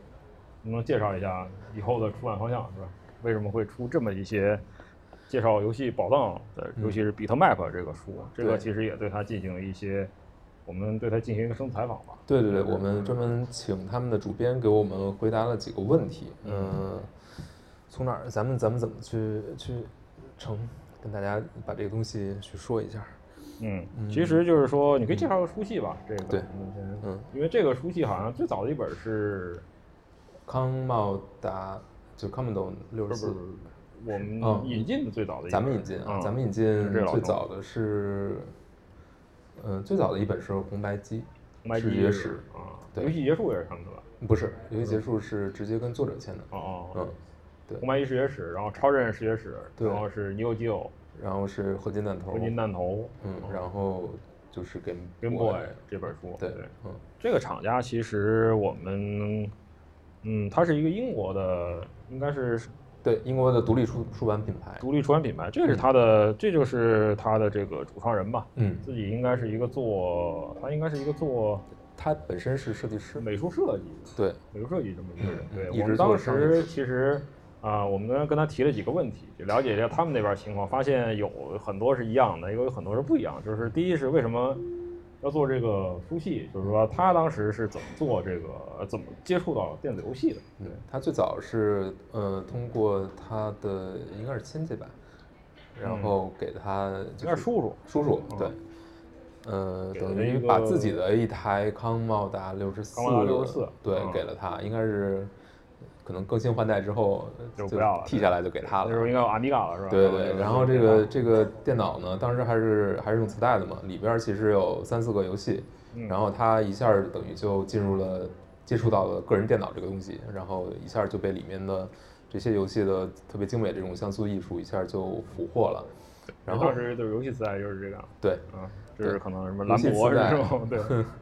也特奇怪，对。嗯，就是直接就跟录音磁带是一样的，其实。然后他在玩这些游戏的时候呢，因为呃所有的磁带你都要先读取进去，读取到这个危机里面，对，然后你才能玩。但是这个过程可能要五到十分钟啊，五到十分钟。那这个时候呢，如果好一点的游戏，可能它会它会有，比如说读的过程当中你能听到有配乐，嗯啊，或者说有一些静态的图片来展示跟这个游戏相关的一些东西。呃，如果没有呢，可能你就只能看着这个游戏的包装盒了。所以这个时候，这种望眼欲穿的等待的感觉，可能就让他花更多的心思放在这个游戏的峰会上，或者说游戏跟游戏相关的这些插画上。嗯，这个也导致了他后来选择了做设计这条路，呃，商业的图像的设计吧。对他其实不是做游戏方面的，而是做就纯商业，比如说设计个 logo，或者或者设计什么平面，对这种。对，嗯，但是，嗯，虽然没有做这个事做这个行业，但是他对游戏其实一直怀有很很深的热情，自己也一直在玩儿，嗯，所以最后等他自己本职工作干了这么多年之后，他觉得给不同的公司来设计，呃，设计手册、设计 logo 这些事情已经没什么意思了，嗯，他就想，啊，做了十五年吧，对，也有很长时间啊，对，就是想能不能把自己过去对于游戏的热爱和自己。这门手艺做设计的这些能力能够结合起来，正好当时也有一个机会。他们最早的一本书应该就是康茂达六十四的一个视觉史，呃，那个书他们还是做众筹来去做做出来的，嗯，等于他应该是深度参与其中吧。然后后面就成立了专门成立了这么一个出版品牌来做这些老的游戏主机、老的游戏的这种梳理，嗯，不光是他们视觉层面的这个这个保存和呈现。可能还有很多跟这些主机相关的知识、相关的幕后的幕后的东西，然后给他们供稿的人，其实大多数是特别资深的游戏媒体的从业者，可能过去就是给各种各样他小时候读的那些游戏呃游戏杂志来去撰稿的人，所以这些人对游戏的了解相对来说会比较深，呃，然后也能把每一个游戏的亮点等等等等介绍出来。嗯，我所以慢慢的就形成了一个越做越多这个书书系就就出来了。嗯，好，这是刚才那个盘。嗯，对，这个是哈，这是 NGP 当时买到的，也是淘到了一个二手的游戏，叫它这个是 SNK Capcom 的一个联动，那顶上顶上决战。他们这个书其实都是。直接拿了这个真的，然后来现拍。对，Neo Geo 视觉史里面就有这个书的封面，所以呢，他做这一系列书的时候是需要跟，呃，其实世界各地的游戏的收藏家去合作的，呃，从他们那边那边来拿到实体的保存好的游戏，然后来去原样的去拍摄。因为有很多游戏呢，可能他自己发行的厂家都已经消失了，或者说他自己也没有留存，所以反而是需要玩家或者说收藏者。嗯，来给你反反补。对，因为有有的是像就是厂商可能干着干着就消失了，嗯，然后这个版权呢也不是很确定到底在哪儿，更有可能呢，即便是现在仍然存在的公司，可能它对于自己过去的历史的保存，因为不管是因为换领导还是因为保存不当，所以你可能已经找不到了。嗯，最有最有最明显的最近的一个例子，应该就是 SE 吧，SE 重做那个最终幻想八重置版的时候，已经没有源代码了。嗯，找不到了，后来也不知道他们怎么做出来的。但是你看，比如这个游戏，它的这个里面还有一大堆乱七八糟的这个相关的东西吧。但是你看它的说明书，其实里面还有挺多内容的，不仅有这种游戏里面看不到的插画、出招表，还有一些隐藏的内容，就是游戏里面的隐藏内容怎么解锁，它也其实也都会跟你说，对各个游戏模式的解释什么的都会很清晰。但是现在其实要不然是有线上的这种游戏手册等等，但是你看不到实体的。嗯，对，但是其实也很容易遗失，线上的对吧？你服务器然没了后，然后这个卡带还是一个挺有意思的。当我把这个游戏卡带插进去的时候，我发会发现上一任主人的把这个游戏的里面的所有的隐藏模式、隐藏角色、隐藏招式全都打出来了。哦，就是他已经挖掘了他所有的 对，都都潜力对我已经没什么可打的了。就是当然，如果我要我要非要打的话，我可以把他的存档删了，其实也是可以的。但是嗯这个我觉得很有意思，就是把一个人对这个游戏的里面就投入的所有的时间、所有的精力，都通过这个卡带本身给保留下来了。嗯，这个可能就像已经不再像 GB 那个时代，可能电池一没，什么东西都没了。没了，对。对，但这个就直接存下来了。呃，如果没有什么事儿，我觉得这个卡带存个几十年甚至更长的时间，还是没有什么问题。嗯那我十十三年还能开机是吧？这个对，对，就是这种感觉，就是我能在宇宙空间生存，你们三亚人做得到吗？这种感觉，就是宇宙的帝王的这种感觉是吧？嗯，然后就是，当时我们也问了，就是说，嗯，你小时候玩游戏机有没有说包机房这个东西？嗯、他当时说的是有类似，但是不是租主机，因为主机在他们那边当时来说，可能家里可以负担，嗯。就是说，甚至就是你至少一年有一次机会来得到它，嗯。就是圣诞节了，要个礼物，就是请请给一个红白机，给一个主机，嗯。但是呢，游戏很贵，所以他们的租赁店呢，很多是租赁游戏的，嗯。租赁游戏的，，Blockbuster，嗯，Blockbuster 这些地方，就是说他当时说的是 PS 时代，他他的游戏已经要四十英镑一一一款，对，嗯，然后他如果要买，他也得确定这游戏值不值得玩，所以可以先先租租来玩一玩先。试一下，看看是不是 OK，如果觉得不好玩，他就不买了。对，其实那时候没有什么两个小时退款是吧？对，那个那个也没有这个机制，所以你你为了防止踩雷，可能还得还得还得花钱去。现场还要夸一下 G 棒是吧？对，嗯对。然后还有就是，当时我们也问了一个问题，说为什么我们这边有很长时间这个尤其主机这块缺失了？因为当时社会上觉得这个有电子游戏不好，嗯啊、会产生负面的什么的，就是说禁令嘛，就是不让制作这个游戏机，当然在别的渠道也能玩。但是就是说问嗯英国有没有这个现象，其实发觉很很惊讶，就是也有，也有，尤其他们可能晚一些，呃啊我可能还早一些，九十年代的时候，嗯，主要的还是呃进入十六位时代，嗯，会会产生一些三十二位吧，十六位，是十六位，十六位，十六位那会儿就已经开始有这个争论了。嗯，再往前，其实因为画面更简朴一些，更朴素一些，其实还没有那么那么大的影响。可能就是几个小点儿，然主要后就是其实其实就是施加上的一些，比如说这个真人快打呀，嗯，但真人快打确实当那个时好像引起了一些争议，一大一大一大波的争议，因为有嗯很多终结技确实很残忍。嗯当然现在看就是什么呀，对吧？你，就看不清嘛。当但当时来说，可能他说就很真实，很真实。然后，呃，侠盗猎车手那时候也出了吗？还没有。还没有是吧？呃，当时在比如说三十二，呃，土星三那个 MD 三十二那个扩展还是 CD 的上面，其实有也有一些像 Net Tribe 这种游戏，其实是引起了很多嗯，争议的，嗯，那其实也就是争议，对对，它其实也就是一个争议。对，但是它可能可能国外会用这种行业自律啊、这种分级啊、协会的方式来暂时的把它去自自我规训一下，嗯，嗯，对，反正很多问题，我觉得哪儿都踩到过。是，就是道道山精二被咬分是吧？然后 他们这边家长说这个游戏太那个了，但是并没有打消他做游戏的念头，是吧？对，那么游戏还是得出嘛。嗯然后就是之后玉宅学，因为最早其实就是说我们从概念设定集到这个游戏收，藏的第一本是嗯，当时一五一五年嘛，一五年十月，光环五对，同步嘛，设定级同步上，跟游戏是同步发售的，嗯，然后后来，呃，但是现在好像越来越多的会做游戏历史的这些发掘，对嗯，对，嗯，有没有可以剧透的？嗯，刚才刚才已经说了还有啥对吧？还有啥嗯？就是除了这个以外，除了这，还有我最喜欢的，对这个这个嗯呃，还有还有有一本拳皇，拳皇的历史，对，嗯，嗯，也是对，也是有点像 New 旧的世界史对也是官方授权的，对，嗯嗯，会把到从九四到十五的主线的作品，还有衍生的作品都会列在上面做做一些介绍，然后还会有很多幕后的幕后的故事，包括角色设定等等的一些资料，都会在里面做一个头首次的公开。嗯，啊，还有还有就是 JRPG。JRPG 对 JRPG 这本也是一个